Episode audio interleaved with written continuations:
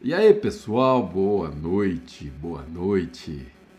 Hoje a nossa live fim desvendando o fim dos tempos. Nossa live semanal. É, semanal, uma vez por semana, estamos aqui abordando esse assunto. Temos a nossa live diária, que é toda manhã, às sete da manhã, e temos essa que é semanal. Um trabalho bem árduo que nós estamos fazendo aqui mas eu tenho certeza que o propósito disso é nós vamos conhecer um dia, se não aqui, lá na eternidade. É, e hoje nós vamos falar bastante de eternidade, né? vamos falar sobre questões que envolvem o Kairos de Deus. Nós estamos aqui envolvidos no tempo Cronos, olhando para o relógio, contagem regressiva para começar a live, mas o nosso Deus, ele não se detém a isso, não. Ele passeia pelo tempo, né? E ele é um Deus que consegue trafegar entre as eras. É. Mas vamos lá. Vamos ver quem, quem já entrou aqui na nossa live. Estamos ao vivo no YouTube, estamos também ao vivo no Instagram. Quem tiver no YouTube vai ser privilegiado é, quem tiver no YouTube vai ser privilegiado, porque lá nós conseguimos mostrar os slides que eu preparei com tanto carinho. É, tanto carinho porque eu preciso fazer com que essa, é, esse estudo fique leve para quem não tem muito entendimento, né? mas também não perca o conteúdo que precisa ser transmitido. Então eu preparei um slide para nos ajudar nesse processo pedagógico. é isso aí. Eu dei aula durante quatro ou cinco anos de escatologia e é por isso que eu sou apaixonado nesse assunto. Né? Já revirei bastante e quanto mais eu estudo, quanto mais eu leciono, ou seja, quanto mais eu ensino pessoas sobre é, os conhecimentos que eu adquiri a esse respeito, mais eu tenho aprendido. Hoje mesmo, estudando alguns materiais que eu tenho, tenho alguns livros sobre isso, eu percebi algumas pérolas que pretendo compartilhar com vocês. Mas vamos lá, já estamos aqui prontos. Hoje, se Deus permitir, não teremos problemas técnicos como tivemos na última live. Aliás, tem sido é, desafiador. Né? Porque por mais que nós façamos investimentos, o que há de melhor em transmissão, né, claro, respeitando os devidos limites, né, nada também exagerado. Não, tem, não temos aqui uma emissora de televisão, mas temos aqui bastante coisa que o objetivo era fazer com que falhas não ocorressem.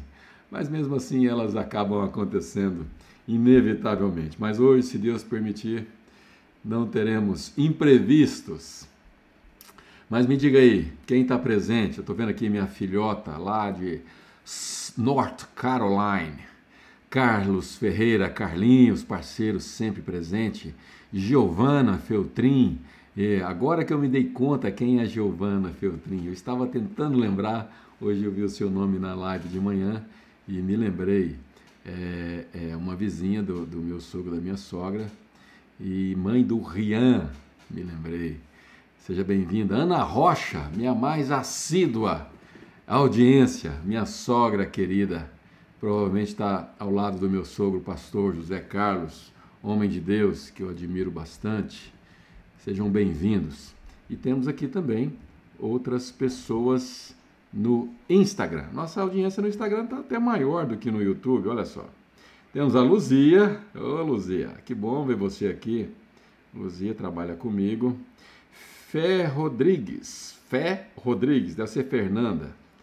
Francisca Medeiros, Cristina Costa, Sara Santos, Angelino, Nicole Casado. Nicole Casado deve ser namora, irmã do, do Luiz Casado, talvez. Esse sobrenome não é tão comum. Seja bem-vindo. Lindalva, Grazi. Muito bom. Muita gente aqui nos apoiando logo no comecinho. As pessoas estão chegando. As pessoas estão chegando, sejam muito bem-vindas. E nós já vamos começar sem demora. a nossa matéria. Eu pretendo terminar em uma hora. É, tem sido desafiador essas lives terminarem em uma hora. Teve live que durou quase duas horas, né, Bruno? Uma hora e 50 minutos. Jesus amado, ninguém merece uma live tão demorada. E, mas é, hoje nós vamos terminar em uma hora, se Deus permitir. Nós vamos terminar as cartas às igrejas, são sete cartas. Né? E hoje nós vamos falar das três últimas, e na minha opinião são as três mais interessantes. E você vai entender por quê. Vamos lá?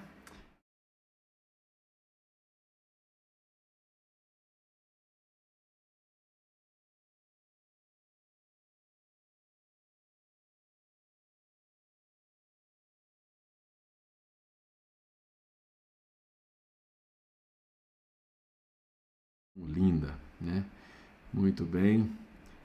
É, cliquei aqui no, no lugar errado. Vamos prosseguir a partir daqui. Bem, a primeira igreja que nós vamos falar hoje é a quinta igreja, né? Deixa eu colocar meu slide bonito aqui, poxa vida. É, a primeira igreja. Isso. Ah, antes de mais nada, vamos ler o nosso versículo que eu considero um versículo chave para o estudo escatológico, que diz assim a palavra de Deus: Bem-aventurado, ou seja, feliz é aquele que lê e os que ouvem. Né? Então eu estou daqui lendo, você está daí ouvindo as palavras dessa profecia. E, e aqui agora vem o conceito de reter. Né?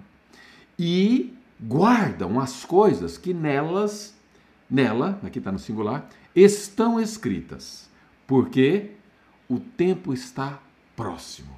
E essa questão do tempo próximo não é o tempo cronos, embora esteja relacionado, obviamente. Por que, que não é o tempo cronos, eu quis dizer? Porque Jesus, quando revelou isso a João, lá na ilha de Pátimos, no, no, no mar Egeu, ali na, na região da Turquia, né, João, o último apóstolo vivo, né? O último apóstolo, que é aquela pessoa que andou com Jesus e viu Jesus, esse é o significado de apóstolo. E João foi o último que estava vivo né, naquela, naquele dia. Ele foi exilado para morrer sozinho naquela ilha que não tinha ninguém, era ele e Deus. E Jesus então revelou para ele o livro é, de Apocalipse, o livro das revelações. Né? É, o Apocalipse, para quem não sabe, em inglês significa, é chamado de revelation, ou seja, revelações ou revelação. É, bem, então a Bíblia, o livro de revelações, já começa já no terceiro versículo do primeiro capítulo, nos encorajando a ler, a guardar, a ouvir essas palavras, né? Porque é, a, Jesus nos ensinou a ficarmos atentos atentos aos tempos. Ele, inclusive, usa a analogia é, para quando nós olharmos para a figueira, e figueira é um simbolismo do povo judeu. Né? Então, para nós ficarmos atentos, como se estivéssemos olhando para uma árvore. E quando nós olhamos para uma árvore frutífera, nós conseguimos analisar o tempo, a cor das folhas, as, as flores, né, quando aquela árvore está prestes a dar frutos. Né, e ao olhar para Israel, é, o povo de Israel que se é, que voltou ao Estado de Israel há pouco tempo, 1946, ou seja, 60 e poucos anos, é, é uma das últimas é, é uma das últimas questões que faltavam para fechar o ciclo escatológico e nós podermos dizer hoje com segurança que tudo está preparado para a grande volta do Senhor Jesus. O Senhor Jesus vai voltar de repente. Ele mesmo usou a expressão que ele vai voltar como um ladrão durante a noite, ou seja, quando ninguém está esperando. É, e, e, esse dia está próximo, diz esse versículo. Ah, Deixa eu me organizar aqui. Ah, agora sim. Transição. Muito bem. Quinta igreja. né, a, a antepenúltima igreja, igreja de Sardes. Essa igreja é, é conhecida, ela na história cristã, ela representa, né, e se você não, não participou das três primeiras aulas, eu preciso fazer um rápido plano de fundo. E é bom para quem já ouviu as outras três aulas para poder reavivar essas informações. Essas sete cartas às igrejas, elas eram destinadas às igrejas daquela época. É, é, as igrejas que existiam naquela época. E Embora elas fossem destinadas às igrejas daquela época, elas também têm um cunho escatológico, ou seja, elas representam períodos da igreja na, na história cristã da igreja. Então, nós, é, em cada uma das quatro cartas que nós já apresentamos, nós descrevemos a época da igreja, épocas terríveis, onde, por exemplo, é, a igreja era perseguida de maneira voraz é, crentes eram queimados é, nas estradas para poder clarear as ruas por ordem de Nero, que foi perverso com os, os cristãos. Né? E agora, essa carta de Sardes, que é a quinta carta, ela representa a igreja reformada. A igreja que Lutero colocou, defendeu aquelas 95 teses é, aonde ele não concordava com a Igreja Católica, a Igreja Apostólica Romana, né, a igreja que foi institucionalizada, porque eu não sei se vocês lembram da minha, é, da minha analogia, não, não é bem uma analogia, do raciocínio de, da estratégia de Satanás, porque assim, Satanás, no início, quando a igreja primitiva começou, o plano de Satanás era perseguir a igreja até, se possível, destruí-la. Mas o que ele não sabia é que Jesus havia dito que as portas do inferno não prevaleceriam, não prevaleceriam contra a sua igreja. E portanto, por mais que ele perseguia, por mais que ele tentava acabar, exterminar com os cristãos, mais a igreja crescia. É, as igrejas se reuniam nos subsolos, nos, nos, é, nos lugares mais escondidos. E quanto mais a igreja era perseguida, mais ela crescia. Até que então Satanás mudou a sua estratégia. É. Ele pensou o seguinte: bom, se perseguindo eu não consigo, eu vou então fazer o contrário. E aí a igreja começa a ser reconhecida pelo Estado, pela política e a igreja começa a se misturar com a política. E nesse tempo foi o tempo mais terrível da igreja, porque agora a igreja não era mais perseguida. Os crentes não eram mais mortos nas arenas, é, queimados, crucificados, não. Eles, na verdade, ele, na verdade, eles faziam parte de uma instituição cujo o objetivo era atrair pessoas e o Estado apoiava aquilo. O Estado dava terrenos, dava, ajudava na construção de templos e a igreja começou a enriquecer. Só que essa ganância por mais dinheiro e a facilidade dos ganhos da igreja deturpou completamente o evangelho. É. A igreja chegou até chegou ao ponto, pasme, de vender a salvação. Muito triste isso. Havia, houve uma época em que a igreja, aqueles que, eram mais abastados, e, e, e, e, por mais incrível que possa parecer, a igreja era cheia de pessoas ricas, porque elas procuravam a igreja com o objetivo de pagar pelas suas penitências, vamos dizer assim, pelos seus pecados. Olha que malandragem. Né? Chegava ao ponto, por exemplo, de comprar a sua salvação, a, a salvação de pessoas que eram pecadores, mas tinham dinheiro, né? para poder viver uma vida regalada. Algo totalmente é, é, é, estranho ao que Jesus ensinou e o evangelho começou a ser totalmente deturpado. Até que um homem chamado Lutero, que era padre da igreja, teve acesso às escrituras que nem todo mundo tinha naquela época. E Lutero, então, ele defendeu 95 teses que, que contradiziam aqueles, é, aqueles dogmas que a igreja criou. E é bom você que você saiba, que você tome conhecimento que o homem sempre fez isso. Sempre fez isso. Ele sempre encontra um jeito de tentar criar um sincretismo naquilo que é, é, é, é espiritual, vamos dizer assim. Por exemplo, é, as pessoas que tinham o hábito de adorar a deuses, adorar imagens, aquelas pessoas, elas quando eram convertidas ao cristianismo, elas, elas então passavam a elas então passavam a querer levar aquelas, aquele hábito religioso para dentro da igreja. Foi aí nessa época que os santos da Igreja Católica foram criados. É, ah, porque as pessoas que entravam queria adorar imagens e queria também reverenciar aqueles que tiveram uma vida de piedade.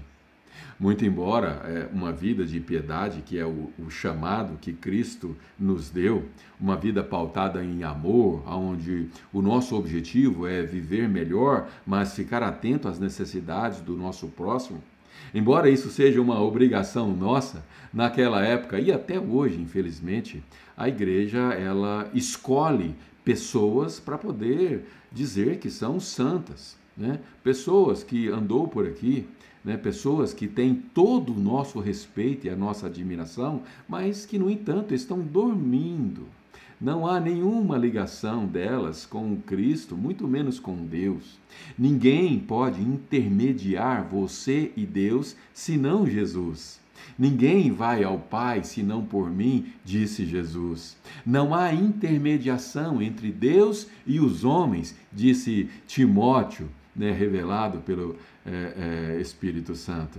E, portanto, essa igreja de Sardes, ela entra, ela começa um novo período, um período que compreende, e aqui no nosso slide mostra bonitinho, olha, igreja de Sardes, cujo significado é igreja da reforma.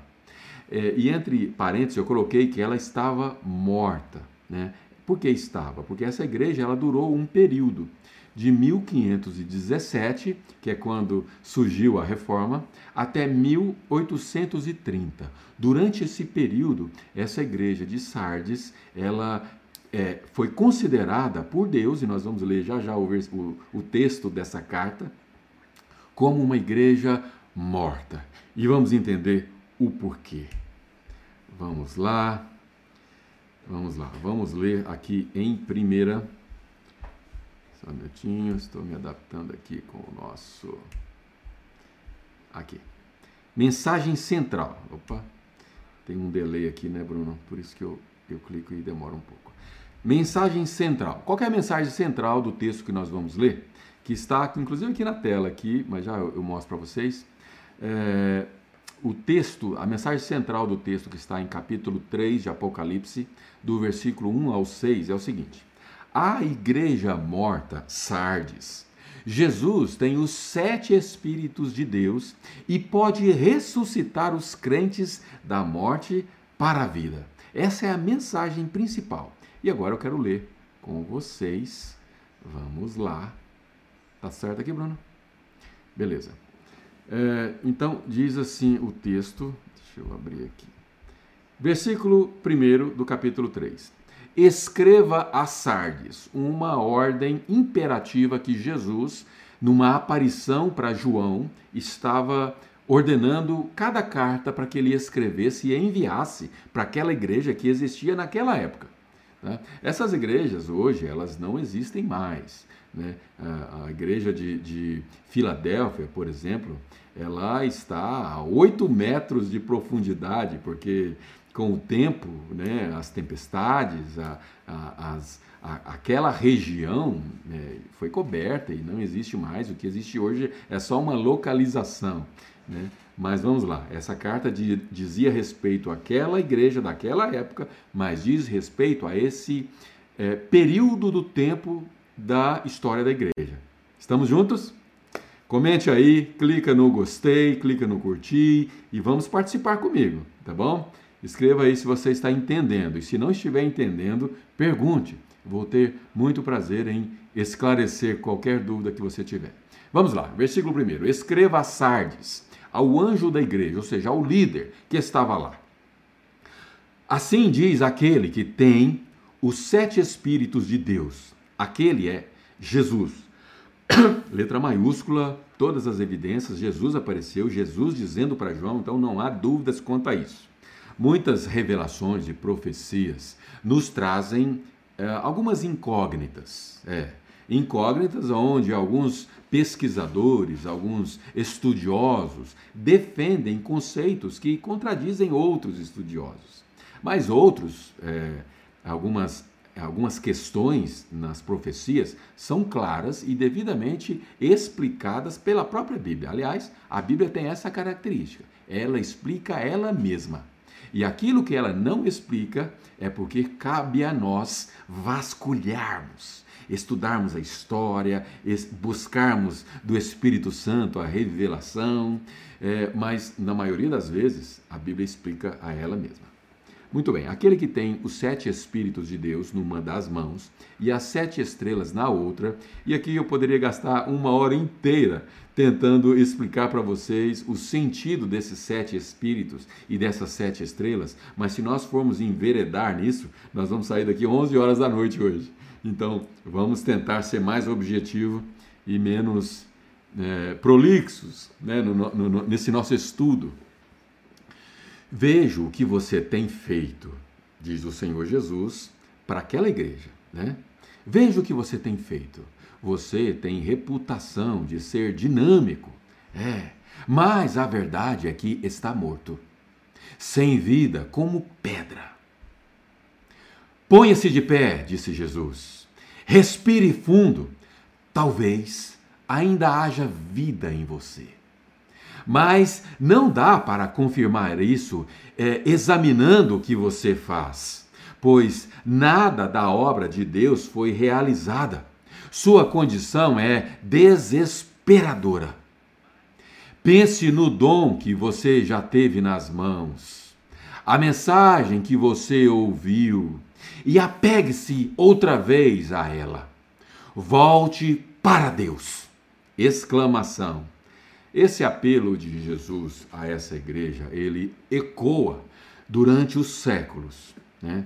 Durante esses dois mil anos que já se passaram, né? um pouco mais. Essa é, é, é uma voz que se repete.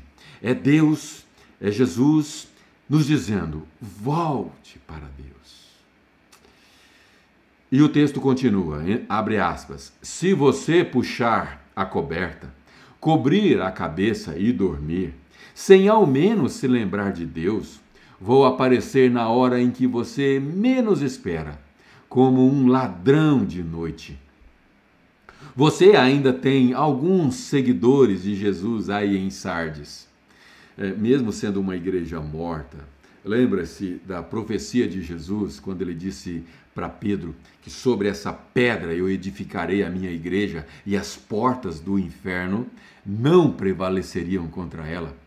Isso significa que, mesmo nos períodos mais difíceis da história cristã, Jesus ele sempre cuidou para que a chama não se apagasse totalmente.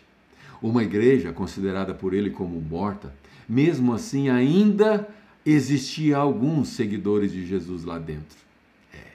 Por quê? Porque a chama nunca se apagou. Que não se contaminaram, que não chafurdaram na lama fétida dos caminhos do mundo. Lembrando que o texto que nós estamos lendo aqui é o texto daquela versão A Mensagem. Um texto que foi escrito pelo pastor Eugene Peterson. É, ele era pastor. Ele foi pastor durante 40 anos, ele ainda vive ainda. Né? Um pastor é, com muita experiência e, além disso, ele é um escritor. E por ser um escritor, e se não me engano, ele é escritor de poesia, ele usou do seu conhecimento pastoral para escrever essa versão à mensagem. Uma versão que foi criada a partir dos originais. Inclusive, pessoas renomadas na, né, na teologia atualmente é, é, validou, chancelou a tradução dele. E é por isso que nós podemos encontrar palavras como chafurdar. Você não encontra isso em outras versões. Eu gosto de usar essa versão porque ela é clara para aqueles que estão começando agora. para os neófitos, aqueles que estão chegando agora, ou que nem mesmo fazem parte da mesma fé, mas simpatizam com essa mensagem que eu tenho, que eu tenho é, transmitido. E eu entendo que essa mensagem ela agrada a todos, aqueles que têm muito conhecimento e aqueles que não têm nenhum. Portanto, eu uso essa mensagem, me perdoe aqueles que são mais críticos, mais conservadores, mas o objetivo é claro. O objetivo é, é claro e eu espero que você compreenda. Nada contra as outras versões, muito pelo contrário. Essa é uma versão de leitura, tá bom? Não é uma versão que veio para substituir as outras. Nada disso. Continuando aqui, no versículo 4. Eles vão marchar comigo num desfile triunfal. Eles provaram seu valor. Quem são esses? Aqueles poucos que ainda existiam aquela pequena chama que ainda não se apagou e que jamais se, apagar, se apagará, pois as portas do inferno não prevalecerão contra a igreja do Senhor. Versículo 5. Os vencedores vão marchar num desfile triunfal e terão o nome escrito no livro da vida para sempre. Ou seja, herdarão a eternidade. Mas apenas os vencedores, aqueles que se destacaram durante um período tão difícil da igreja. Vou liderá-los e apresentá-los pelo nome ao meu Pai e aos seus anjos. Imagina a cena, né? aqueles que prevalecem na fé durante um período difícil da igreja, que conservam a fé genuína. Existe uma promessa para você. Jesus vai pegar pela sua mão e vai levar você diante do Pai. Ah, será que você consegue visualizar esse momento? Eu tenho ensinado a nós usarmos o nosso cérebro à exaustão, é, porque muitos, muitos não usam o cérebro à exaustão. E um dos exercícios que eu costumo ensinar é você poder visualizar coisas que você deseja, que você sonha, coisas relacionadas com o seu propósito. Mas que tal se nós usássemos esse mesmo exercício para visualizar aquele dia? Aquele dia que você vai estar frente a frente com Jesus, o nosso Senhor, e Ele vai te levar. Ele vai te levar diante do trono de Deus. E você vai poder chegar nesse trono não mais através das suas orações, mas você vai poder vê-lo como ele é é, vou liderá-los e apresentá-los pelo nome ao meu Pai e aos seus anjos. Versículo 6 finaliza a carta, diz assim: Seus ouvidos estão abertos. Será que eu estou falando aqui com pessoas que estão com os ouvidos espirituais abertos? ouvidos que tenha a sensibilidade de ouvir a voz do Espírito que sopra as igrejas hoje, nos nossos dias. Seus ouvidos estão abertos? Então ouça, diz o Senhor. Ouça as palavras do vento, o Espírito soprando através das igrejas. Ah, meus queridos, é, ouvir essa voz é algo maravilhoso. E aqui agora nós vamos entrar no, numa análise dessa igreja. Clico aqui, não é isso, Brunão? E aqui eu vou para o próximo slide. Hoje nós não temos aquela TV que nós tínhamos na, nas três primeiras aulas, porque nós estamos tentando simplificar o processo técnico para ver se nós não temos nenhum problema e até agora estamos indo muito bem, hein, Brunão?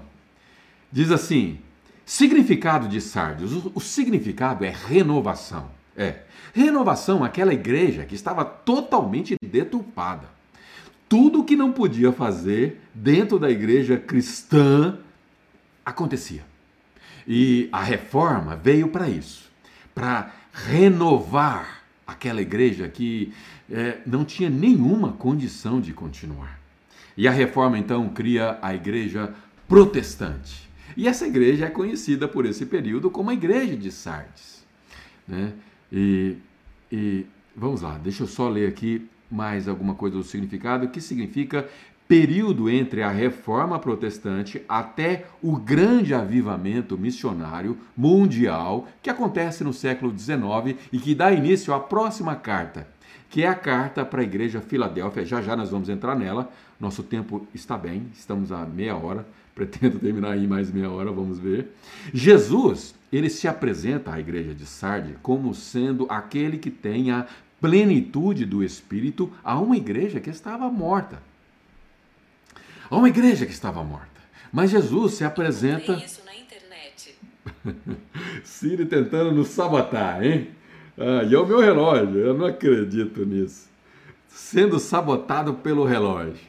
Mas as portas do inferno não prevalecerão contra essa live. Vamos continuar. Jesus se apresenta como aquele que tem a plenitude do Espírito. É. Jesus tem a plenitude do Espírito. E nós vamos prosseguir aqui é, dizendo o seguinte: decadência. Essa é a tradução dessa, é, dessa carta. E eu vou ler com vocês aqui alguns tópicos para nós entendermos isso com mais clareza. A reforma começou bem, ou seja, era uma reforma necessária. A igreja estava totalmente desgringolada né? E, e veio a, a, esse período da igreja, esse período da reforma, esse período que deu início a, a, um novo segmento da igreja. E lembrando que a igreja católica continua naquele mesmo viés, houve muitas reformas dentro dela. Hoje, ela, graças a Deus, ela não vende salvação, ela, ela, ela não faz mais cruzadas, ela não mata com em nome de Cristo. E é uma igreja muito melhor. Mas a igreja protestante, ela também segue o seu ritmo. E essa igreja protestante que nós estamos discutindo aqui, essa igreja que ficou lá, né, a mesma igreja que Cristo inaugurou, ela tomou dois caminhos. O protestantismo, ele inaugura um novo período, que é esse período que nós estamos é, usando a igreja de Sardes como referência. E a igreja católica continua o seu caminho, Porém, nós estamos falando sobre a igreja protestante, ou seja, a igreja, a igreja que saiu dessa igreja maior, conhecida como uma igreja apostólica romana ou a igreja católica romana, enfim, essa igreja foi por uma direção e a igreja protestante veio para outra direção. E essa igreja protestante é a igreja morta, que tinha alguns poucos que eram seguidores de Cristo. Portanto, a reforma ela começou bem, ou seja, uma proposta que tinha total sentido. Uma resposta contra as abominações da Igreja Católica institucionalizada.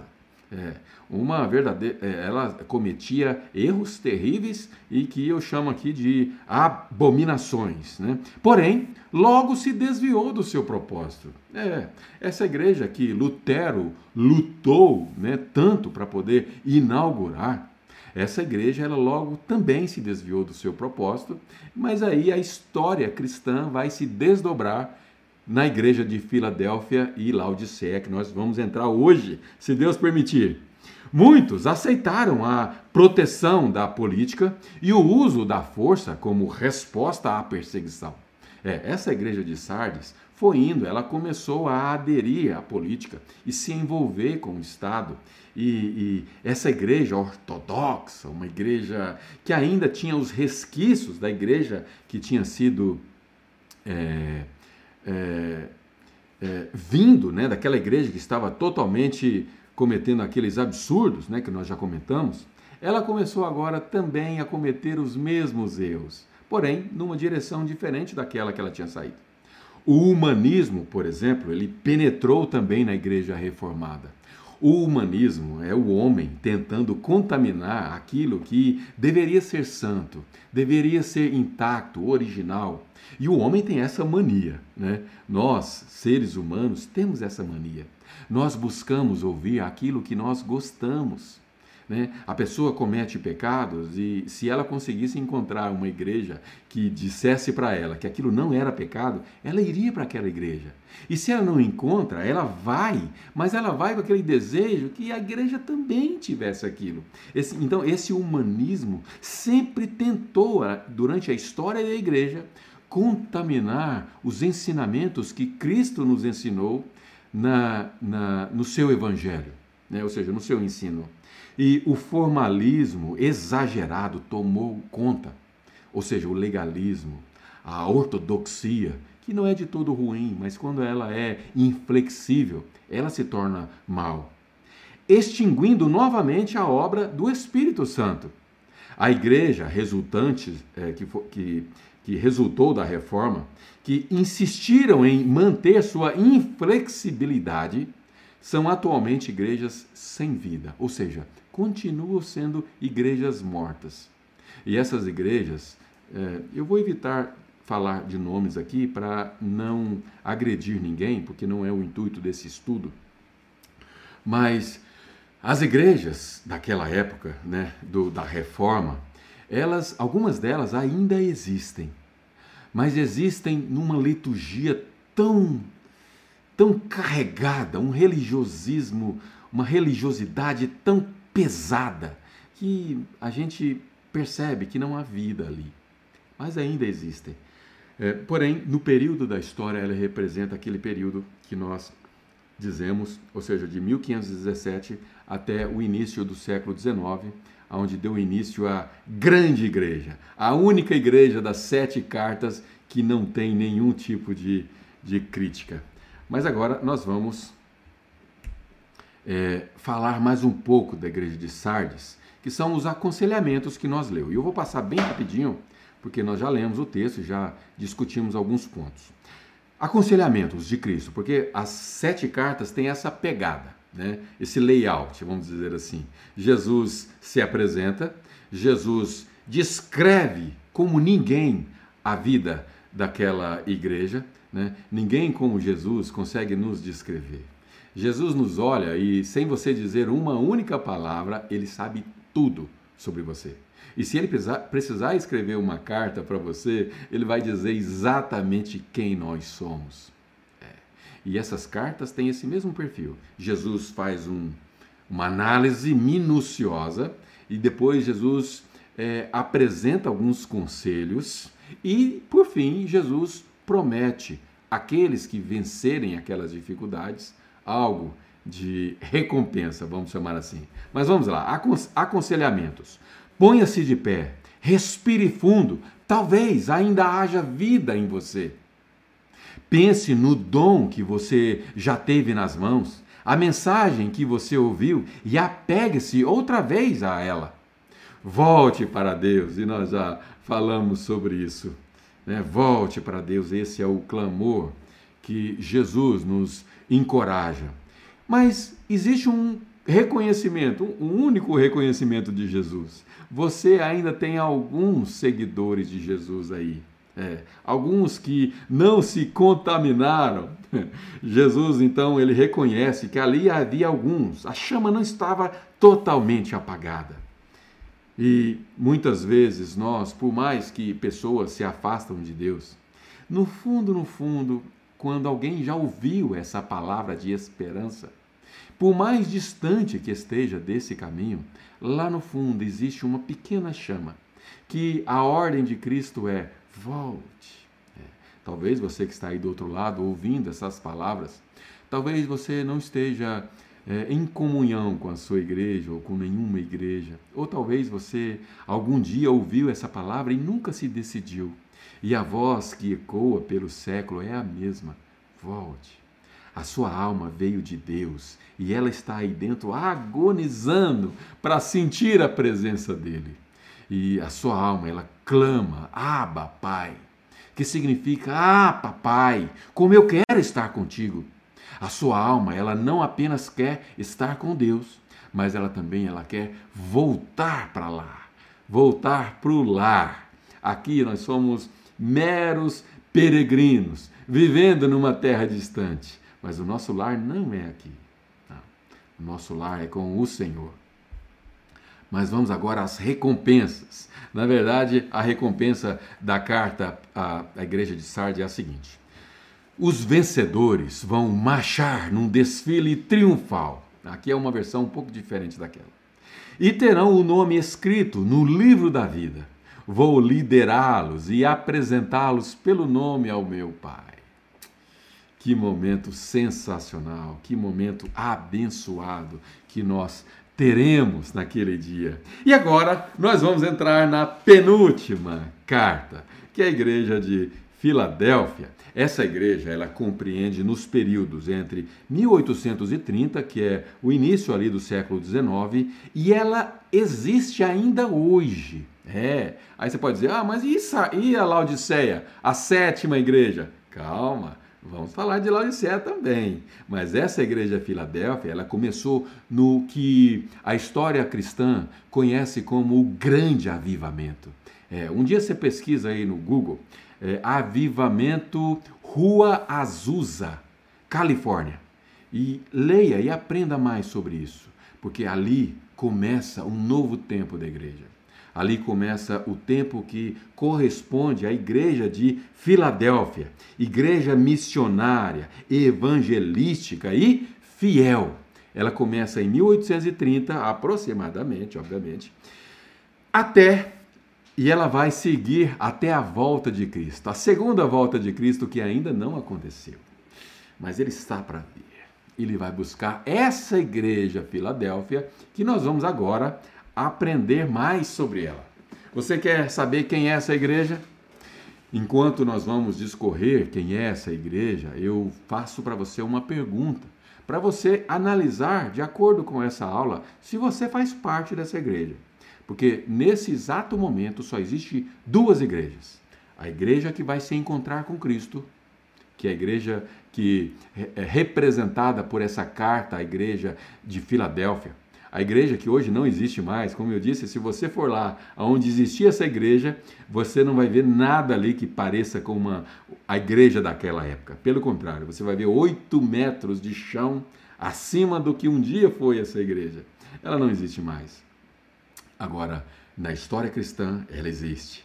E nós estamos vivendo esse tempo, que começou aproximadamente no início do século XIX, como eu já disse, e estamos vivendo. E você pode fazer parte, pode ser e eu espero que sim, que você faça parte dessa igreja. Não é a igreja Filadélfia que tem esse nome em várias denominações. Muitos abrem igreja todos os dias e colocam esse nome, porque ela representa a igreja que vai para o céu. A igreja que vai para o céu não é a igreja da denominação A, B, que tem o nome daquela placa, a outra B, C. Não, não é nada disso. A igreja que vai se encontrar com Cristo é uma só. É a noiva de Cristo. E quando nós encontrarmos com Cristo, nós vamos ver pessoas que nós nunca imaginávamos que seriam, fariam parte desse grupo. E infelizmente nós vamos perceber, talvez, é, naquele dia não haverá tristeza, portanto, esse acontecimento não vai nos entristecer, mas vai acontecer, infelizmente, de pessoas que nós conhecemos e que não estará lá, infelizmente.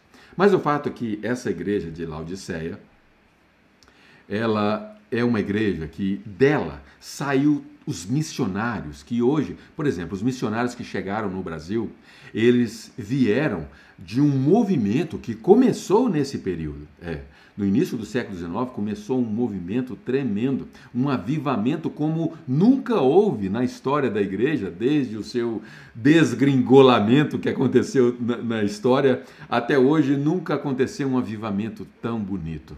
E desse avivamento surgiu muitas igrejas. E dessas igrejas, os missionários chegaram e nos alcançaram aqui no Brasil.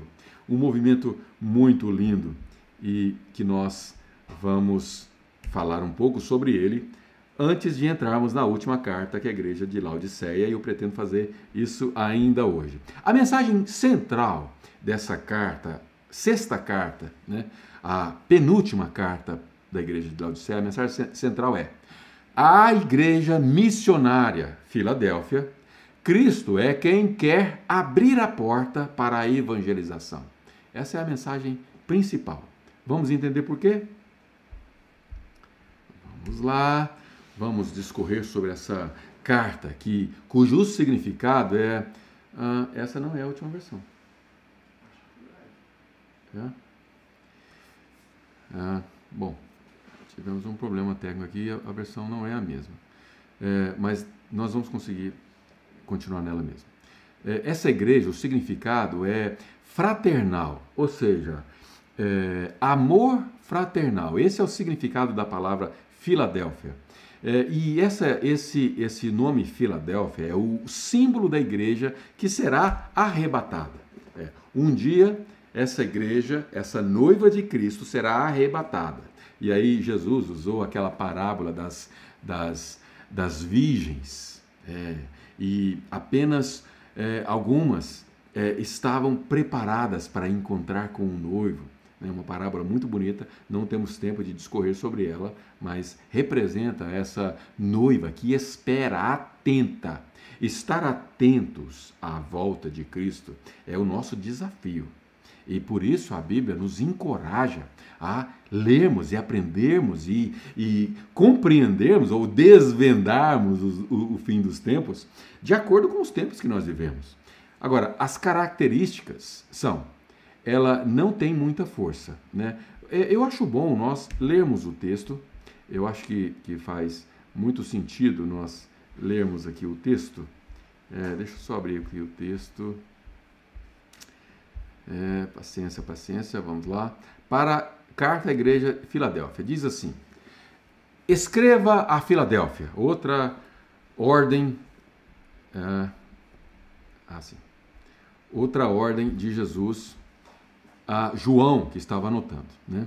Ao anjo da igreja, assim diz o santo, o verdadeiro, né? Jesus, aquele que tem a chave de Davi em suas mãos. E aqui tem um significado maravilhoso que infelizmente não vamos ter tempo de mergulhar nele, mas é, essas aulas de escatologia não tem data para terminar. Né? Quando eu dava essa, essa aula na, na escola dominical, ela tinha começo, meio e fim, e o nosso estudo também tem, mas a ideia é que ele não termine no, no mesmo é, tempo de número de aulas. A ideia é que, se vocês gostarem e, e a gente perceber que faz sentido, nós vamos aprofundar é, mais em detalhes no decorrer das, das aulas seguintes. Porque aí nós temos mais tempo de discorrer sobre assuntos que me parece ser interessante nós é, discutirmos e compartilhar.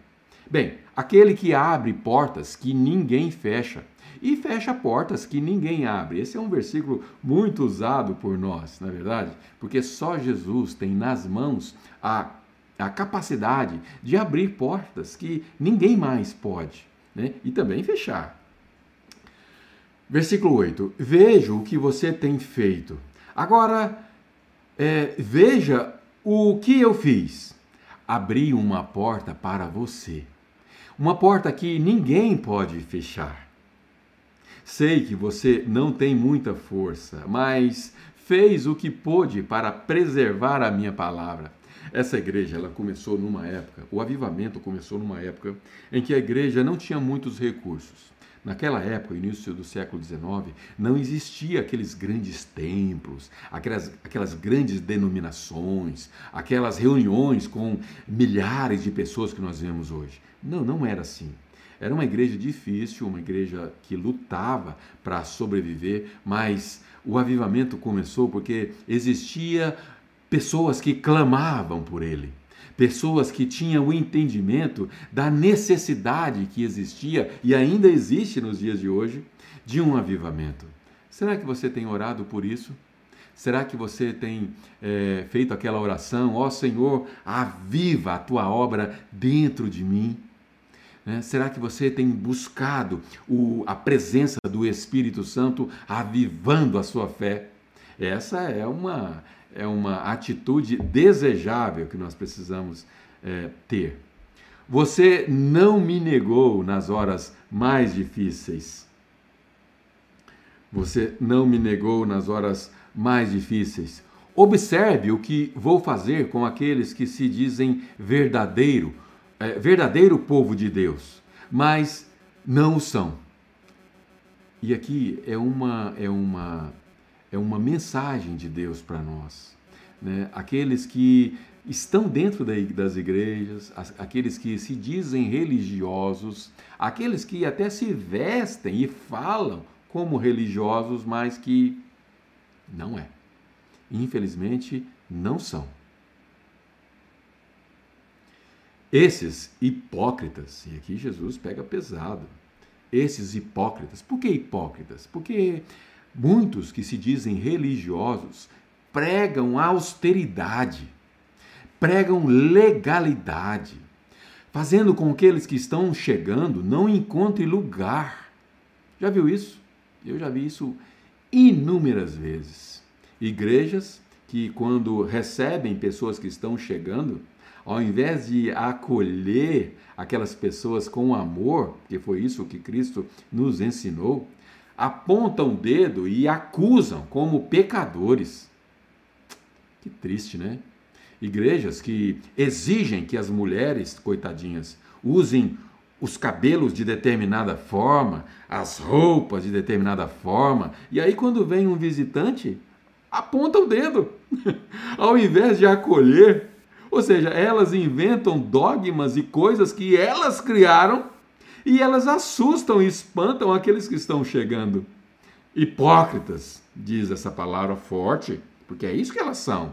Legalistas, sentadas no trono da verdade e aponta o dedo para aqueles que estão chegando, aqueles que buscam a igreja como um como se fosse o refúgio, como se fosse o lugar onde pudessem encontrar esperança onde, um lugar onde pudesse encontrar conforto, um lugar onde pudesse encontrar acolhimento, um lugar onde pudesse encontrar amor.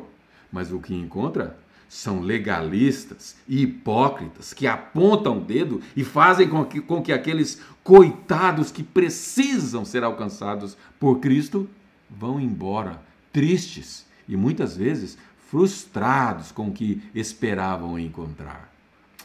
Nada é tão triste, por isso Jesus é tão duro.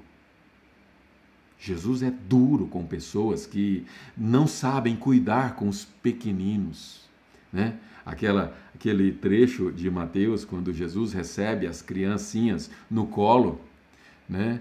E que, e que Jesus é, é, faz ali uma, uma, uma espécie de é, aviso, né? Para nós que nós precisamos saber cuidar daqueles que são pequeninos, não crianças, não pequenininhos, seres humanos é, é, tenros e inocentes, mas também aqueles que são adultos e já de idade e que chegam até nós. Chegam até nós na nossa vida, ou até nós através da igreja, ou seja qual for o meio que você estiver inserido. Esses hipócritas pertencem é ao, é ao clube de Satanás. Olha só, pessoas que estão dentro da igreja e que, e que pertencem não ao clube da igreja, mas ao clube de Satanás. Quando eu puser abaixo as pretensões deles, eles serão obrigados a admitir que é você que eu amo. Você quem? A igreja, a noiva de Cristo. Você preservou minha palavra com paciência e paixão. Por isso vou mantê-lo a salvo na hora da prova que em breve chegará para toda a terra. Aqui Jesus fazendo uma menção à, à grande tribulação, né? a tribulação dos últimos tempos que vai acontecer. E a promessa aqui é que a Filadélfia não vai passar por ela. Esse, inclusive, é um versículo que aqueles que defendem, a, o, o, aqueles que são que têm o um entendimento do pré-tribulacionismo, ou seja, aqueles que vão ser que entendem que o arrebatamento vai acontecer antes da grande tribulação, usam esse versículo e eu corroboro com isso, porque o versículo é muito claro. É uma promessa à noiva de Cristo que não vai passar por essa prova que em breve chegará para toda a terra. Portanto, ninguém pode dizer que essa prova não é essa grande tribulação, pois é, o versículo é bem claro, o texto é bem claro. Para todo homem, mulher e criança. Versículo 11: Estou a caminho, em breve estarei aí. Apegue-se com firmeza ao que você tem, para que ninguém o distraia e roube sua coroa.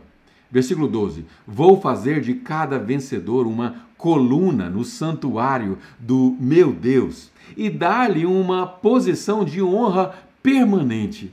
Outra outra promessa, né? Houve uma promessa para cada uma das cartas, e a promessa aqui é que Deus vai nos dar uma posição de honra permanente.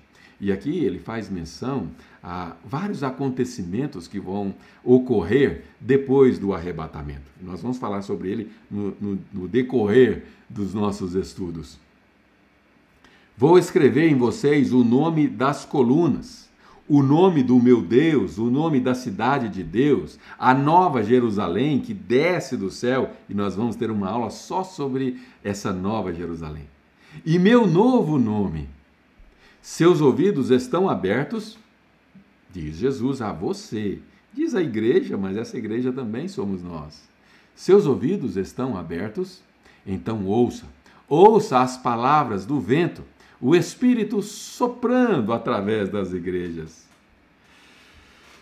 Muito bem, pessoal, vamos prosseguir então com o nosso slide, aonde agora eu pretendo mostrar para vocês é, o resumo dessa carta para a gente poder finalmente entrar em Laodiceia, que eu pretendo terminar ainda hoje. Vamos atrasar aí uns 10, 15 minutos.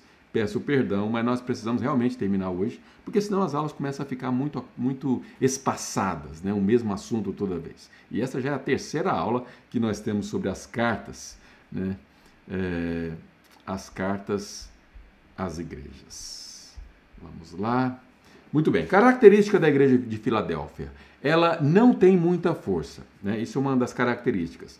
Outra, preservou a palavra sem negá-la nas horas mais difíceis. Né? Existem várias formas de se negar a Jesus, eu anotei aqui, como distorcendo a sua palavra, vivendo é, testemunho cristão incoerente e sendo é, conivente com o pecado. Nossa fé precisa ser coerente. Eu acho isso de extrema importância, porque se ela não é coerente, ela começa a ser é, não fazer sentido na nossa vida prática. Recompensa, proteção. É, Jesus nos promete man, nos manter salvos na hora da, da prova que em breve chegará, que é a grande tribulação, que nós vamos falar ainda muito sobre ela.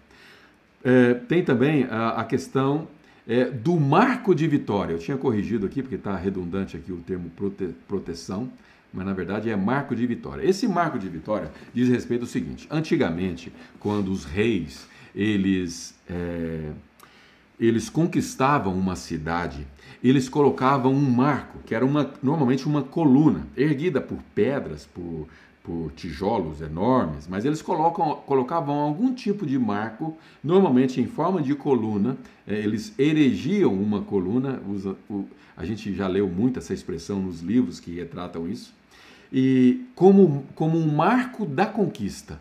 Né? E, e essa é uma das promessas que Cristo faz a essa igreja, porque ela vai ter esse marco da conquista, e agora nós vamos entrar na última igreja Sétima carta, que é a igreja de Laodiceia. Ainda vamos comentar sobre a igreja de Filadélfia. Eu ainda vou fazer algumas comparações aqui nessa sétima carta. Por quê? Porque o período que corresponde na história cristã ao período de 1830 aproximadamente, que é o início do século XIX, até a volta de Cristo, que ainda não aconteceu, nesse período começa num determinado momento a igreja de Laodiceia que também é, hoje, na, nos nossos dias de hoje, ela coexiste com a igreja de Filadélfia. Mas quem é a Laodiceia? Nós já entendemos que Filadélfia é a igreja que vai morar no céu. É a noiva de Cristo que vai se encontrar com ele nas nuvens, no dia do grande arrebatamento, que ainda não falamos sobre ele. Ainda vamos falar em mais detalhes sobre o, o, o, o arrebatamento. Vamos mencionar os versículos, vamos discorrer sobre isso e vai ser uma aula muito interessante. Mas esse dia da segunda volta de Cristo, que é o arrebatamento, ainda não aconteceu. Portanto, nesse momento, duas igrejas existem aqui na Terra. A igreja de Filadélfia, que corresponde àqueles que estão é, tendo uma vida de bom senso, usando o termo de provérbios que nós estamos estudando é, nas lives diárias, no Café com Propósito. Aliás, você participa do Café com Propósito? Escreva aí nos comentários, deixa eu ver. Deixa eu saber se você faz parte desse grupo seleto de pessoas que estão buscando aprender mais da sabedoria de Deus. Mas a igreja de Filadélfia é essa, igreja triunfante, igreja que vai se encontrar com Cristo. E paralela a ela, existe a igreja de Laodiceia, que é a sétima carta que nós vamos aprender agora. Essa igreja, ela começa aproximadamente 100 anos depois que começou a igreja de Filadélfia. Se a igreja de Filadélfia começou no início do século XIX, a igreja de Laodiceia começou aproximadamente no início do século XX. Essa igreja, ela é conhecida como a igreja que pertence a Laodice, mulher de é, Antíoco II, e existe um, um, um, fator histórico aqui que nós poderíamos falar sobre ele, mas não vai ser agora, porque não temos tempo para isso, né? mas também não é nada tão relevante, mas só dando origem ao nome. Essa igreja morna e apóstata.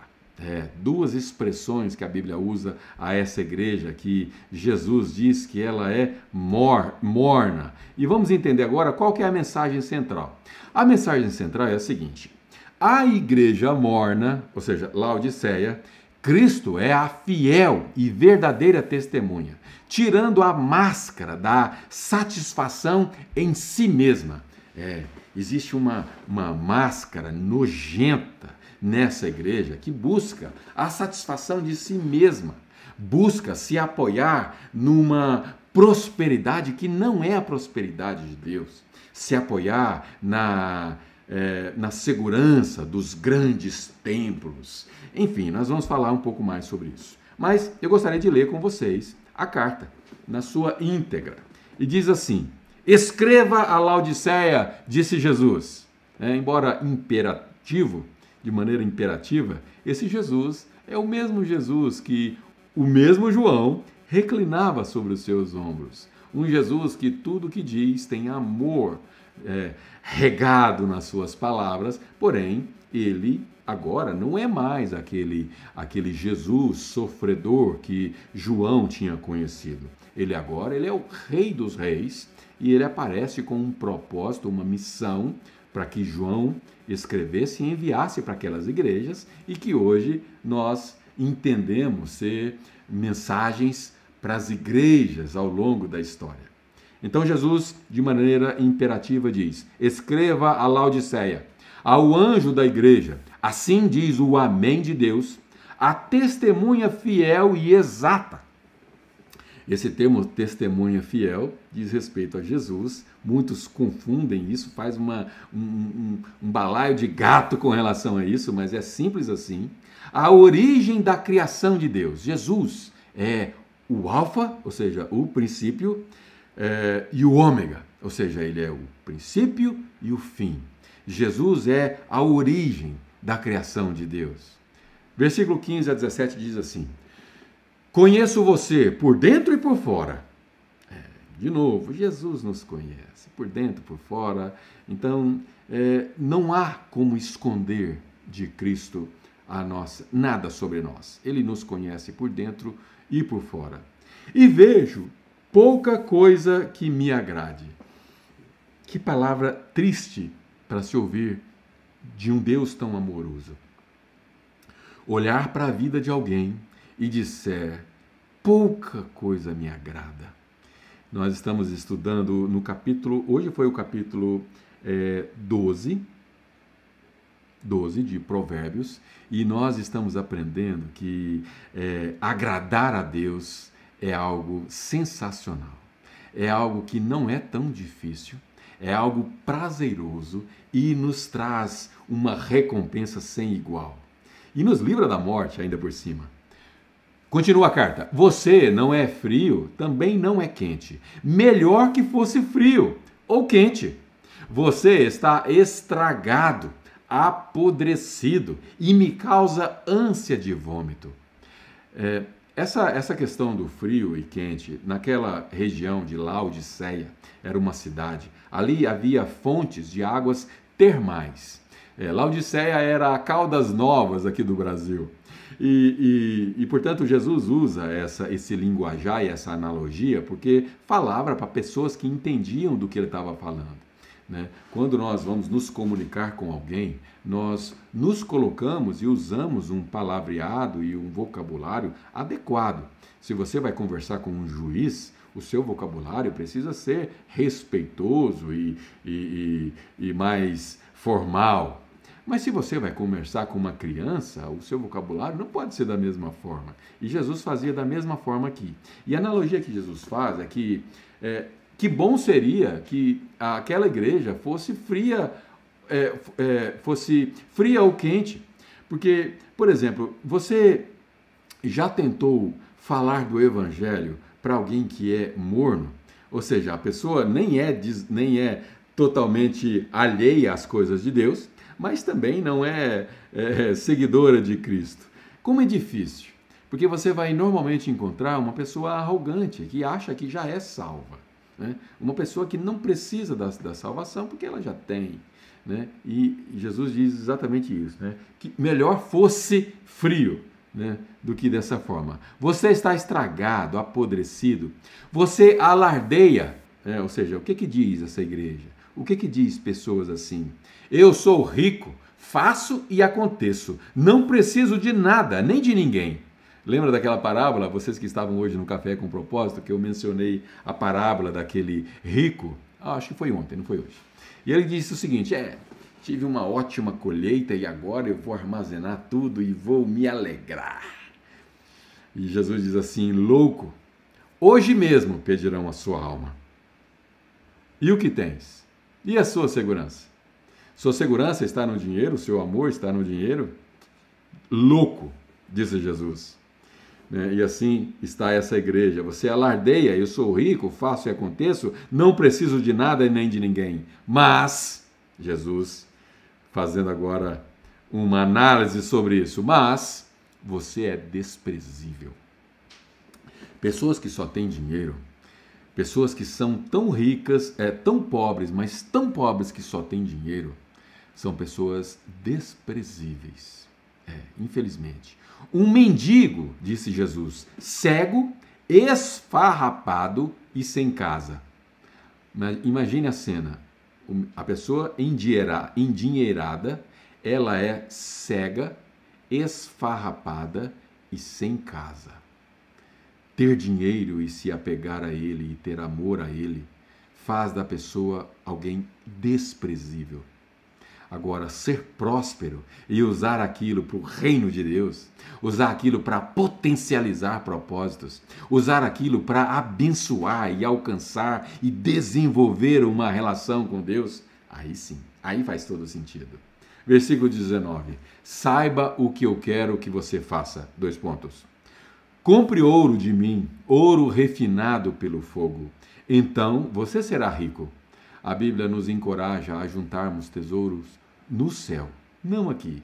Não aqui onde a traça e a ferrugem corrói, mas nós devemos comprar dele ouro refinado. E aqui também tem mais significados por trás disso e não vamos nos deter a eles agora. Então você será rico. Aí sim você será rico. Compre roupas de mim. Compre é, é, roupas desenhadas no céu. Você já andou por aí semi-nu por muito tempo e compre de mim remédios para os olhos, assim poderá ver enxergar de verdade. Essa região de Laodiceia, devido às questões é, é, vulcânicas que havia ali, eles criaram, eles desenvolveram remédios para os olhos. Era uma região conhecida como referência, né? referência sobre é, cuidados e remédios para os olhos. E por isso Jesus está usando esse mesmo linguajar. E compre de mim remédio para os olhos, assim você poderá ver enxergar de verdade. Costumo chamar a responsabilidade aqueles a quem amo. E aqui um outro ensinamento que nós aprendemos nas nossas lives Café com Propósito. Deus, quando nos corrige, quando Ele nos disciplina, é porque Ele ainda não desistiu de nós. Se você está sendo corrigido por pessoas, talvez pelo seu patrão, talvez pela sua, pelo seu cônjuge, talvez por amigos, por alguém que tenha a coragem de dizer a verdade para você, é porque essa pessoa te ama. Se você tem sido corrigido por Deus, e você percebe que o que você está vivendo é um, não vamos dizer castigo, que Deus não castiga ninguém, mas uma disciplina de Deus, aprenda com ela, porque você está sendo alvo do amor de Deus. Deus não desistiu de você. E se você vive uma religiosidade que se encaixa a, aos comportamentos de uma igreja que não é Filadélfia, e portanto só pode ser a igreja de Laodiceia, procure ouvir essa, essa mensagem e entender que há tempo né, para incentivar, corrigir e guiar para que vivam da melhor maneira. Deus está nos conduzindo a viver de uma maneira melhor, de uma maneira que vivamos uma vida de acordo com o propósito que Ele tem para nós. Levante-se então, faça a meia volta e busque a Deus. De novo, aquele grito ecoando também aqui na última carta.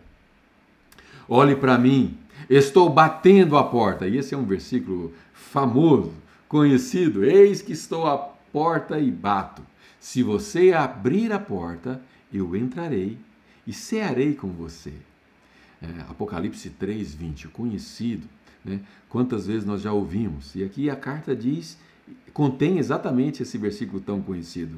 Olhe para mim, Estou batendo a porta. Se você ouvir meu chamado e abrir a porta, vou entrar e jantar com vocês, essa versão diz, ao invés de cear. Né? Os vencedores vão se sentar comigo à cabeceira da mesa. Assim como eu, depois de vencer, tomei o lugar de honra ao lado do meu Pai. Né? Jesus venceu na cruz e tomou um lugar de honra, e assim é a promessa que ele tem para nós. Mesmo estando, caso seja o seu caso, é, não importa quem estiver é, do outro lado dessa câmera, é, o chamado de Deus é para um, um chamado que nos traz esperança. Um chamado onde a promessa é que ele vai nos colocar em lugares de honra. Esse é o meu presente aos vencedores. A nossa jornada com Cristo é uma jornada cujo o objetivo é vencer. É. Vencer é uma prova que é muitas vezes uma maratona difícil, uma prova é, que é composta por desafios enormes, mas ao vencedor ele, ele vai presentear com galardão, com honras, com a satisfação de vivermos com ele numa eternidade. E a carta termina como todas as demais. Seus ouvidos estão abertos, então ouça. Ouça as palavras do vento, o Espírito soprando através das igrejas. Que maravilhoso é nós sabermos que existe uma promessa para nós. E nós chegamos ao final. Eu preparei mais quatro slides sobre a, a, igreja de Laodiceia, mas eu tive o cuidado de discorrer versículo, com, por, é, versículo por versículo e eu acho que foi o suficiente para nós encerrarmos a igreja de Laodiceia, já com 15 minutos já de atraso, daquela uma hora que eu tinha prometido. E eu quero agradecer a vocês por mais essa aula, mas antes eu preciso reconhecer aqui algumas pessoas que estão firmes aqui. A Luciene Farias está conosco, a Viviane, a Angélica, a Na de Jalira. É, tem uma combinação de letras aqui que eu não entendi. Uh, amo demais seus vídeos, obrigado. Damiana Lourenço, obrigado. Deus abençoe você e glórias a Deus por isso. É, Maria Cecília Gonçalves, uh, uh, Beto Castilho, meu compadre, está aqui comigo, um dos meus funcionários. É, Nai Reis, é, Titi Ferrari, outro colaborador que trabalha comigo, obrigado pela, pela audiência. Luclécia, Lucilene, Lídia César, minha tia, participo sim, disse aqui, obrigado pela audiência. É, Nafira Baby, Nadjara, Gisleuda, obrigado. Um pessoal aqui, uma lista grande, muitos já, se, já não estão mais, mas passaram por aqui e ficou devidamente registrado. Aqui no YouTube também nós tivemos um total de 82 reproduções Nesse momento tem bem pouquinhas pessoas. Tem a Hélia, minha mamãe querida, Ana Rocha, minha maior audiência, minha sogra querida, Carlinhos, meu cunhado, José Carlos Ferreira. Sim, todos os dias ele escreveu aqui, provavelmente quando eu perguntei sobre café com propósito, meu sogro querido e amado. E temos aqui uma Raquel Naves, enfim, me desculpa, Silvana, Silva Romero, é, enfim, tem um pessoal aqui que talvez nem esteja mais nesse momento, mas eu quero agradecer a audiência, a participação. Esse vídeo vai ficar gravado. Se você não conseguiu assistir toda a aula, é, você pode assistir depois. E se você não assistiu, as três primeiras aulas já estão lá no YouTube disponíveis. Você pode assistir, deve e acertar o passo. É, acerte o passo, assista todas as lives se você perdeu alguma, porque na próxima semana nós vamos entrar num assunto, ah, um assunto muito gostoso. É. Basta você ler aí o próximo capítulo de Apocalipse que você vai ter uma ideia, uma dimensão do assunto, um caldo grossíssimo que nós, grossíssimo que nós vamos transformar numa sopa leve para nós assimilarmos juntos a palavra de Deus. Beleza? Vamos encerrar com uma oração? É, não podemos é, de maneira nenhuma encerrarmos sem agradecer a Deus por esses minutos aqui.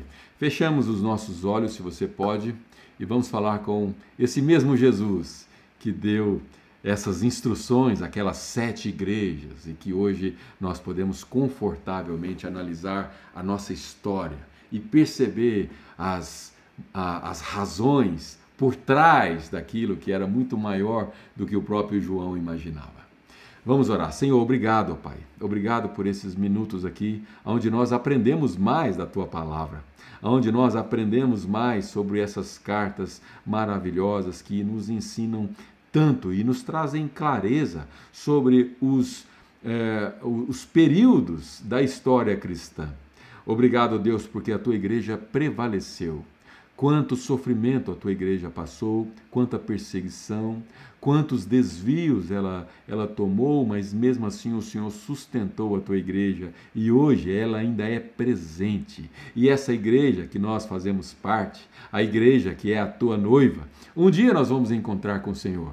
Talvez seja a qualquer momento, daqui um minuto ou dois, talvez dure alguns anos, não importa. O fato é que nós vamos encontrar com o Senhor. E essa é a nossa grande promessa, a nossa grande esperança, que nós ansiamos. Maranata, ora vem, Senhor Jesus, vem e busca a tua igreja, e que enquanto o Senhor não vem, que nós possamos estar fazendo aquilo que o Senhor propôs para que nós fizéssemos, que é levar esse evangelho adiante. Que o Senhor possa abençoar esse ministério, que o Senhor possa abençoar esse trabalho que estamos fazendo aqui e que a essa mensagem possa encontrar corações aflitos, corações que estão perdidos, corações que precisam ouvir mais da esperança que só pode ser encontrada através da tua palavra. Obrigado, Senhor. Que o Senhor abençoe cada ouvinte dessa aula e que a tua palavra possa encontrar o propósito que ela tem, que é transformar. Obrigado, pessoal. Obrigado. Nos vemos na próxima aula, na semana que vem, a nossa quinta aula. Obrigado.